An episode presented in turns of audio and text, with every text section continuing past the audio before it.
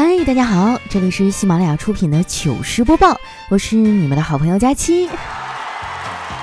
小伙伴们啊，我又来了，没想到吧，我居然连更了这么多期。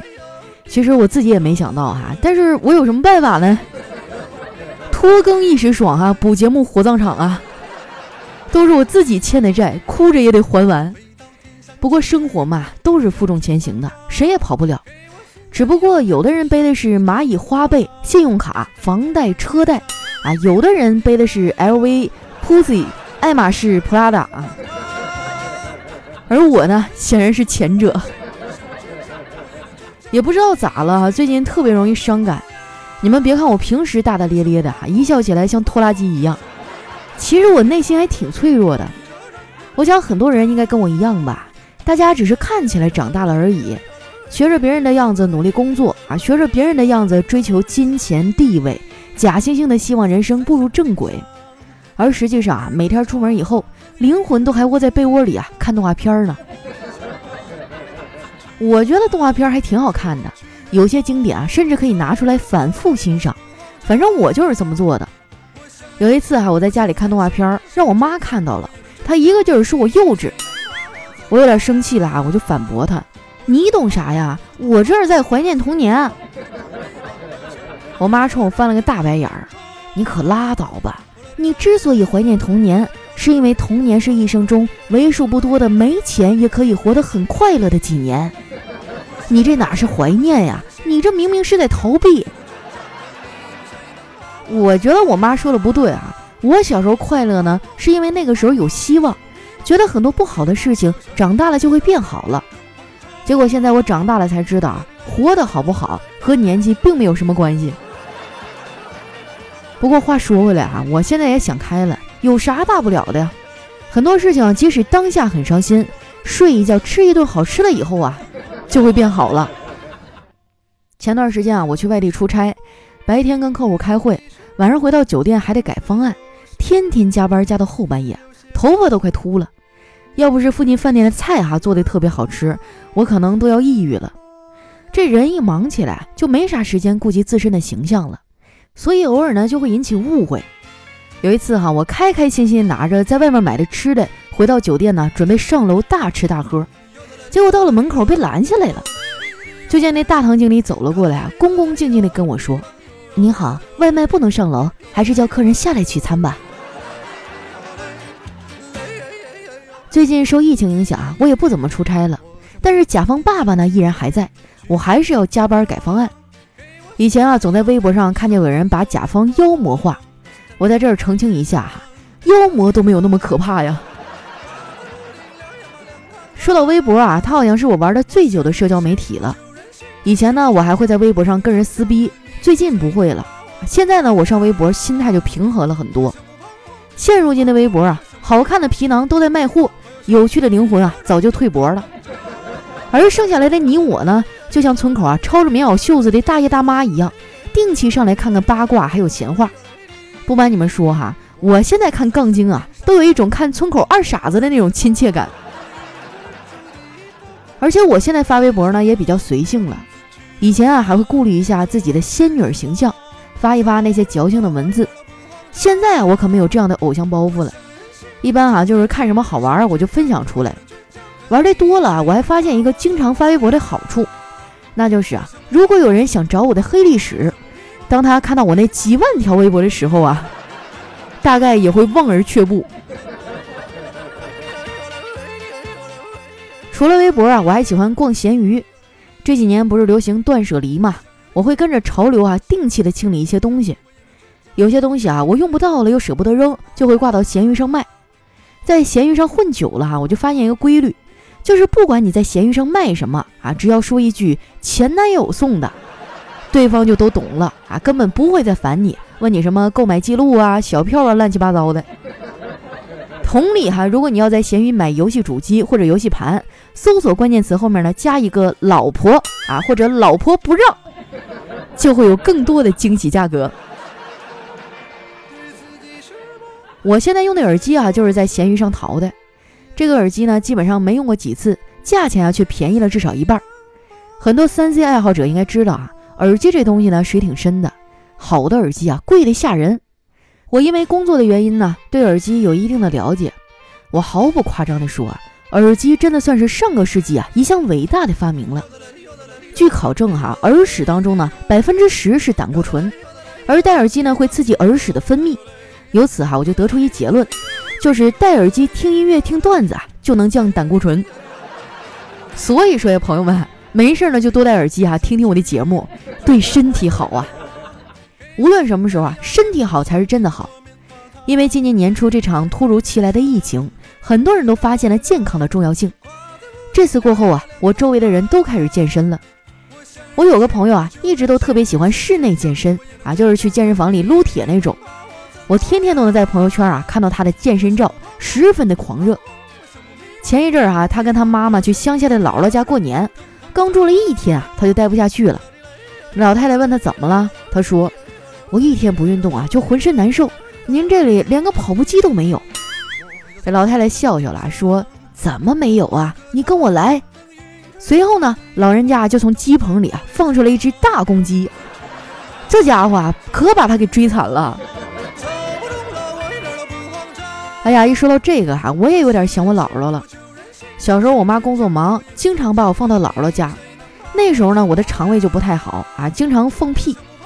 有一天晚上，我在姥姥家睡觉，没忍住啊，就放了一个三四秒左右的屁。这放完以后，我脸都红了。我想着这下要挨骂了，没想到哈，我姥姥没有表现出任何的不高兴，而是过来捅了捅我说：“哎呀，快去开门，你大舅骑着摩托车回来了。”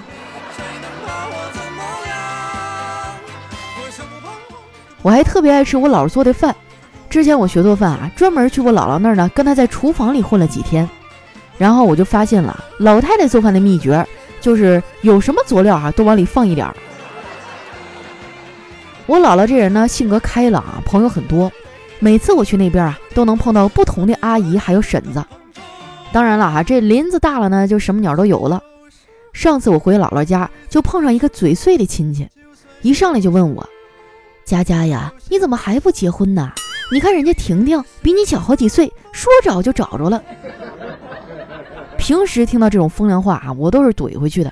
但看到是长辈啊，我就没有吭声。没想到啊，我姥姥开口了，她说：“对呀，婷婷从小就是这点好，给什么吃什么，一点都不挑。你看看啊，这老太太也太刚了，不愧是我姥姥。”那个亲戚啊，被怼了一通，脸都绿了，气呼呼的就走了。我们这一代人啊，基本上是很难听到“对不起”这三个字儿的。父母的嘴里啊，没有对不起，只有“哎呀，饭好了，过来吃吧。”周围的亲戚也没有对不起，只有“哎，你还真生气了。”我觉得这三个字啊，是最基本的礼貌用语，在日常生活中呢，我们就应该经常说“对不起”“请”“谢谢”这几个词儿，这样呢，就能增进感情。我这么说可能比较抽象啊，你们不太好理解。我可以给你们举个例子，比如我就经常对小黑说：“对不起，今天我没有带钱，这顿你请，谢谢。”不是我有多抠门啊，想要蹭小黑的饭，主要是这货呢总拿我当挡箭牌啊，动不动就让我帮他约女孩。也不知道小黑啥时候能明白啊，舔狗是没有未来的。做一切事情的前提呢，都是对方喜欢你。不喜欢你的人，一忙忙一天，吃饭吃整晚，下午三点醒，八点说晚安。我就不会像小黑这样，我喜欢谁呢？一般都是暗恋。最近啊，我就喜欢上公司里一个帅哥，也不知道怎么了，这个礼拜他一直都没有来上班，我还以为他辞职了，伤心了好一阵儿。结果周五啊，他来上班了，啊，当天我就特别的开心，而且呢。他还给我们带来了喜糖。虽然我们没有开始过啊，但我还是有点小失落。晚上下班的时候啊，我整个人都是恍恍惚惚的，中途差点迷路。不过这样也不赖我，我们这座写字楼呢设计的也太不合理了，尤其是地下停车场啊，设计的跟个迷宫一样。我每次都要找好久啊，才能发现自己没有车。虽然没有车，但是咱有地铁卡呀，对不对？那天坐地铁的人不多，上去之后呢还有空座。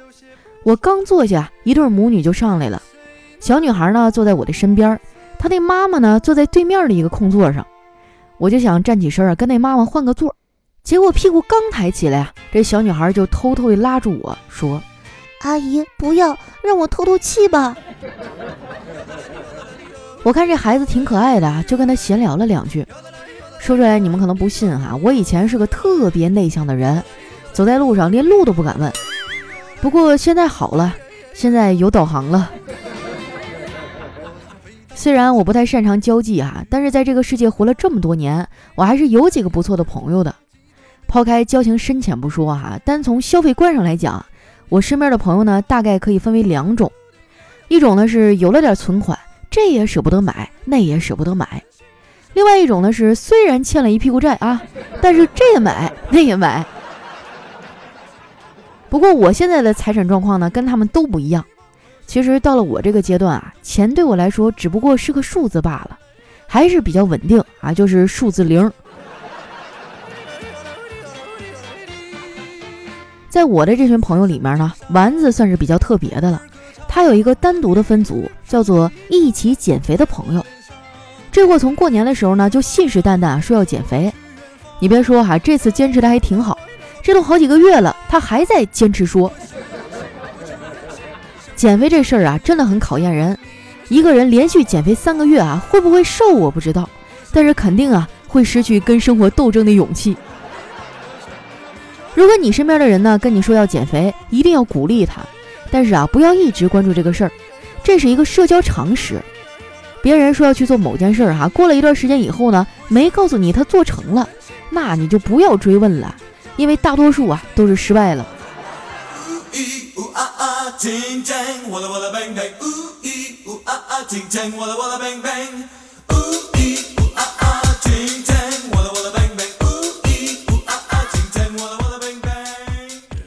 一段音乐，欢迎回来，这里是喜马拉雅出品的糗事播报。那喜欢我的朋友啊，记得关注我的新浪微博和公众微信，搜索主播佳期，是佳期如梦的佳期。那又到我们留言互动的环节了哈，看看首先这位听众呢叫林天阁，他说佳期啊，最近我好苦恼啊，怎么都胖不起来，才五十四点五公斤，我是一个十九岁的男生，身高一米七五，你有什么变胖的方法推荐给我吗？你是不是想气死我？没有，我都是不知道怎么就胖起来了。下面呢叫希望佳期暴瘦啊，他说佳期蹲在地上啊，看自家新买的一万元的洗衣机，就觉得很神奇。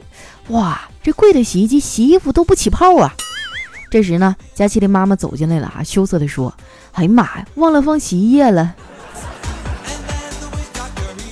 哎，这个段子一点都不真实哈！我们家怎么可能买一万块钱的洗衣机？我所有的衣服加起来可能都不到一万块钱。来下一位呢，叫咕咕爱好者。他说有一天哈，佳期、小黑和丸子呢去聚餐，点了一盆咖喱汤。佳期说：“小黑呀，你先来。”啊，小黑也不客气，盛了满满的一碗。佳期说：“你盛完了吧？”啊，小黑说：“好嘞，该你了。”于是呢。佳期就把剩下的全都端了过来。丸子不高兴了，对服务员说：“服务员，再来两盆儿。”哎，很多朋友可能不知道什么是咖喱汤哈，在我们东北真的经常喝，就是那个面啊，你稍微和一和，和成那种小面疙瘩，然后放开水里那么一烫，里面再加点什么调料，哎呀，撒点香菜，那真的是美滋滋啊。一股面香，还带着嚼劲儿啊！如果说你整的特别稀了呢，还能当浆糊。在东北呢，就叫咖喱汤。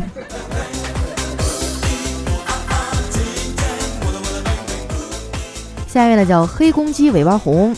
他说：“今天女神啊问我有什么特长，我就略微的想了一想，对她说：嗯，下面。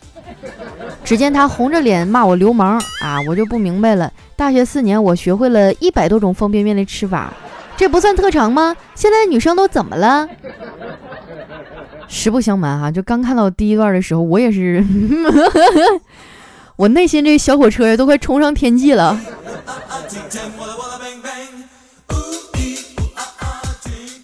下一位呢，叫佳期要瘦五十斤啊。他说班主任说，学好一门课就应该像追一个人一样要坚持。我就打断他，我说老师啊，那你同时追八个试试？是啊，问题是你光让我学一科也就罢了，你让我八门同时考，这谁受得了？下一位呢，叫我和佳期回娘家。他说我跟媳妇儿离婚啊，就孩子的归属呢，展开了激烈的争吵。媳妇儿说：“那孩子从我肚子里出来的，当然归我了。”我就争辩：“那 ATM 机里吐出来的钱就归 ATM 机了呗，还不是谁插卡归谁呀？”哎，媳妇儿就淡淡的来了一句：“哼，天真，你以为 ATM 机就你一个人插卡呀？” 当时我就泪流满面呀。后来朋友把我摇醒了，问道。咋的了？你睡个觉还哭得稀里哗啦的。我茫然地看着他，突然哈哈大笑。还好是个梦啊！我就说嘛，这孩子肯定是我亲生的。不是你等会儿，哎，朋友就问我说：“你有媳妇了？啥前的事儿？没听你说过呀？”哎，你别哭啊！你这还是梦中梦啊？俄罗斯套娃呀？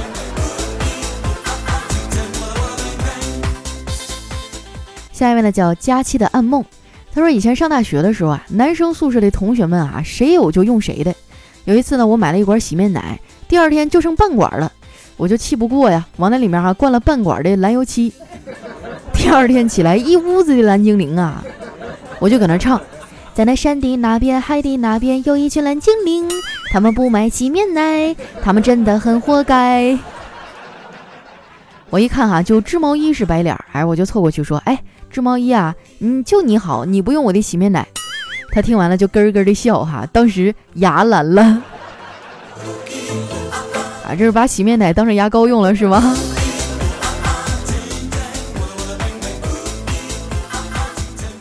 下一位呢叫佳佳七嘿，他说老妈喜滋滋的跑回家说：“闺女啊，别闷在家里了，跟妈上街发财了。”然后女儿就说：“妈，咋就发财了？”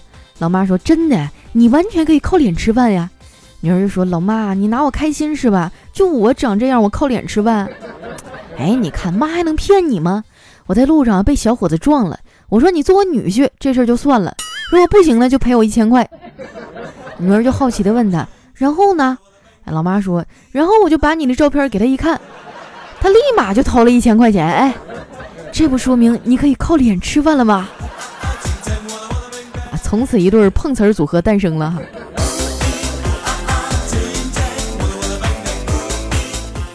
下一位呢叫知了，他说那年高考啊，下午第二门呢是数学，小明让妈妈五点多去考场接他，别的家长啊都在嘱咐自家小孩要认真审题，好好检查，只有小明的妈妈呀担忧地说：“能提前半小时交卷吗？要不然赶晚高峰啊就太堵了。”啊，这说明妈妈对他的实力有清晰的了解。不会有过高的不切实际的期望。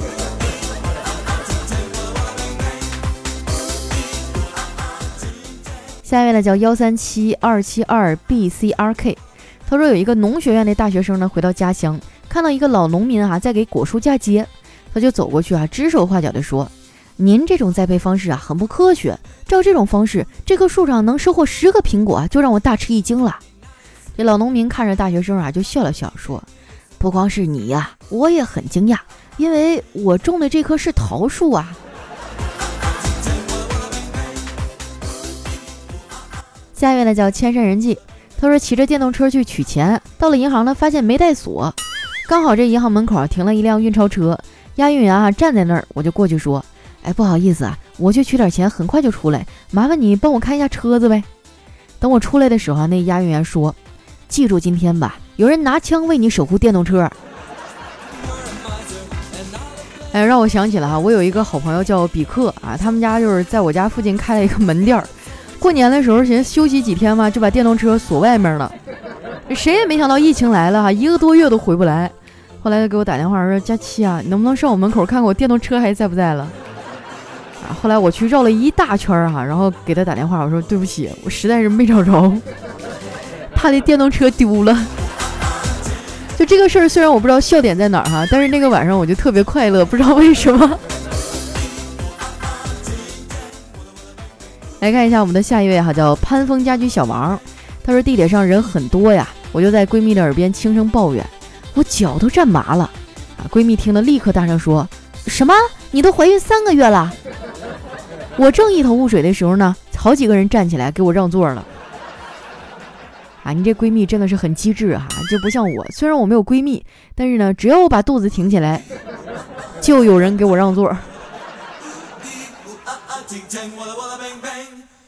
下一位呢叫九幺九二小哥哥，他说我嫌老公回家就打游戏啊，生气就把网线给拔了，结果再连呢就连不上了，打电话把修网线的叫来了，大哥跟我说，你家呀肯定有死老鼠了，我就吸了吸鼻子啊，使劲的嗅嗅，我说也没闻着啥味儿啊，大哥摇摇头还说肯定有，而且呢刚死没多久，你一直在屋里啊就闻不到，我给你找找，然后这大哥啊就在我这里一顿翻呐，在我家的空调管道里呢。翻出来一只装满钱的臭袜子，大哥临走的时候跟我说：“替我跟你老公说声对不起啊！”啊，好像学到了什么了不起的技能，空调管道里也能藏钱呀！姐妹们，你们懂我的意思吧？下一位呢叫何必哥哥，他说天气热了哈，媳妇儿规定儿子一天只能吃一根冰棍儿，儿子同意了。可还是抵挡不住诱惑呀！那天是星期天哈，儿子上午吃了一根，下午忍不住又悄悄地跑到冰箱那儿啊，打开了冷冻门，结果呢就被媳妇儿发现了。媳妇儿一声断喝：“不能再吃了！”儿子就特别委屈啊，嘴里嘟囔着说：“有只冰棍告诉我，他想要一个温暖的家，我我想帮帮他。”所以这就是你胖到一百八十斤的理由吗？下一位呢叫块儿村营村东头那个小伙儿，他说见了一个相亲对象啊，和我妹妹一块儿去的，无意当中就聊到了学历啊，女孩就问我，哎，你能把派背到第几位啊？我连想都没想，张口就来，三点一四一五九二六幺八四三七三七。正当女孩一脸羡慕的看着我啊，妹妹就在旁边神补刀了一句，哥，后面的不是你的手机号码吗？兄弟，你这妹妹不是亲的吧？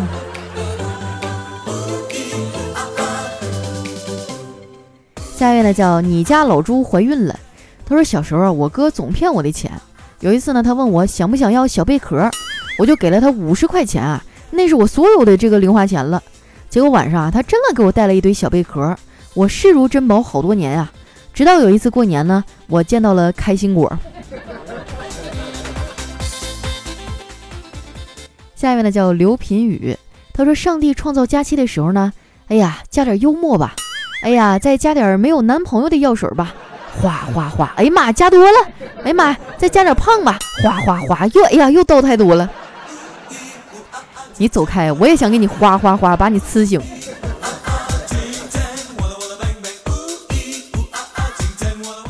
下一位呢叫如鱼得水。他说：“大哥跟嫂子吵架哈，双方都找来人，看那阵势啊要干仗。开打之前呢，我哥发话了，别动你嫂子，其他人使劲打。我嫂子也发话了，别打我老公啊，其他人随便打。其他人点点点点点儿，你们俩是不是有点太儿戏了啊？俺们其他来帮忙的这个就不要面子了。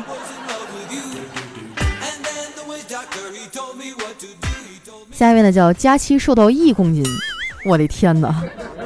你是把我装小盒里了吗？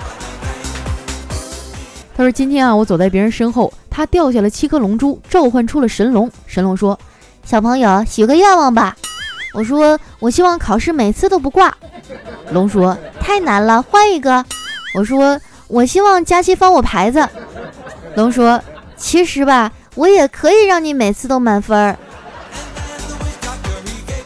我说这样哈，我们做个交换，你下次再见着龙的时候，你说我希望给佳期找个男朋友，然后我就次次翻你牌子，咋样？来看一下我们的最后一位哈，叫今天的佳期依然很漂亮。他说小熊哈对小兔说，我要给妈妈打电话，但是我不知道他的号码。小兔啊就指着山上站岗的小鹿呢，对他说，你去问小鹿吧。啊，小熊问，为什么他会知道呀？小兔说：“因为，因为它是一只通讯鹿。”哇，每次扮演小动物的时候，都觉得自己萌萌哒。好了，那今天留言就先分享到这儿了。喜欢我的朋友呢，记得关注我的新浪微博和公众微信，搜索“主播佳期”，是“佳期如梦”的佳期哈，不要打错了。如果你觉得一次没有听过瘾啊，也可以搜索我平台上的另外一档节目，叫《非常六加七》，也是特别有意思的一档段子节目哟。那今天我们的节目就先到这儿了，下期再见。